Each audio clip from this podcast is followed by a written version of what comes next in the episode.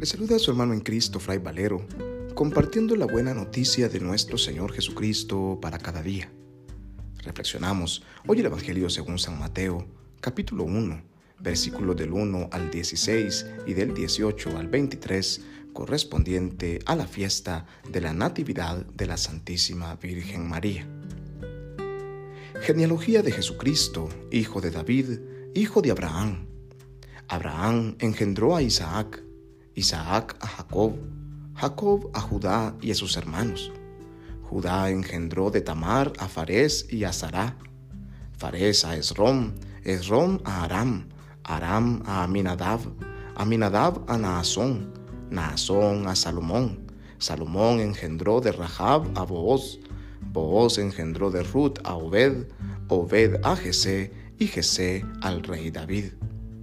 David engendró de la mujer de Urías a Salomón, Salomón a Roboam, Roboam a Abia, Abia a Asaf, Asaf a Josafat, Josafat a Joram, Joram a Osías, Osías a Joatam, Joatam a Acaz, Acaz a Ezequías, Ezequías a Manasés, Manasés a Amón, Amón a Josías, Josías engendró a Jeconías y a sus hermanos durante el destierro en Babilonia. Después del destierro en Babilonia, Jeconías engendró a Salatiel, Salatiel a Zorobabel, Zorobabel a Abiud, Abiud a Eliakim, Eliakim a Azor, Azor a Sadoc, Sadoc a Akim, Akim a Eliud, Eliud a Eliazar, Eliazar a Matán, Matán a Jacob, y Jacob engendró a José, el esposo de María, de la cual nació Jesús, llamado Cristo. Cuando vino al mundo de la siguiente manera. Estando María, su madre, desposada con José, y antes de que vivieran juntos, sucedió que ella, por obra del Espíritu Santo, estaba esperando un hijo. José, su esposo, que era hombre justo, no queriendo ponerla en evidencia, pensó dejarla en secreto. Mientras pensaba en estas cosas, un ángel del Señor le dijo en sueños, José, hijo de David, no dudes en recibir en tu casa a María tu esposa, porque ella ha concebido por obra del Espíritu Santo, dará a luz un hijo, y tú le pondrás el nombre de Jesús, porque él salvará a su pueblo de sus pecados. Todo esto sucedió para que se cumpliera lo que había dicho el Señor por boca del profeta Isaías.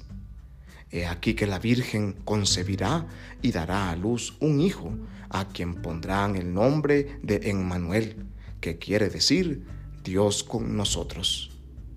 Palabra del Señor, gloria a ti, Señor Jesús. Celebramos hoy la fiesta de la Natividad de la Santísima Virgen María, es decir, estamos celebrando el cumpleaños de nuestra Madre, de la Virgen María de la Madre de Dios y Madre nuestra. Como todo cumpleaños es un día de fiesta, es un día de alegría, es un día de gozo. Nos preparamos durante el día para hacerle sentir a la persona que amamos cuánto la queremos, cuán importante es para nosotros y preparamos la fiesta todo cumpleaños no puede faltar la música, no puede faltar la alegría, no puede faltar la comida, no pueden faltar los regalos. ¿Cómo vamos a celebrar hoy el cumpleaños de nuestra madre? Pues en primer lugar, yendo a visitarla, acudiendo a su fiesta, es decir, acudiendo a la Santa Eucaristía. El banquete festivo está servido y nosotros, los hijos de la festejada, no podemos faltar, no podemos quedar atrás, porque es a nuestra madre a quien vamos a celebrar. Está el mejor pastel de todos, ¿verdad? La Santa Eucaristía, que al comerla nos unimos todos juntos en el mismo festejo y con la misma alegría, celebrando y recibiendo en nosotros al más grande de todos, a la muestra de amor más grande de todos, que es Jesucristo, la revelación del amor del Padre entre nosotros. Como familia, pues, nos reunimos en la Santa Eucaristía y hoy podemos preguntarnos, ¿qué regalo le llevamos hoy a nuestra mamá? ¿Qué vamos a ofrecerle a ella? ¿Qué es lo que podemos darle que le cause a ella alegría?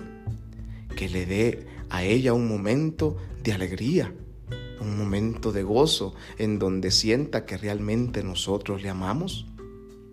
Las flores son bonitas y adornan y seguramente la Virgen las recibe con bien. Sin embargo, estas duran tres, cuatro días lo máximo y luego se marchitan.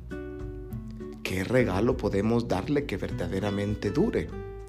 Sin lugar a dudas, el mejor regalo que podemos darle a nuestra madre es el corazón obediente de sus hijos, que acogen la palabra y aman de verdad a su primogénito, a Jesús.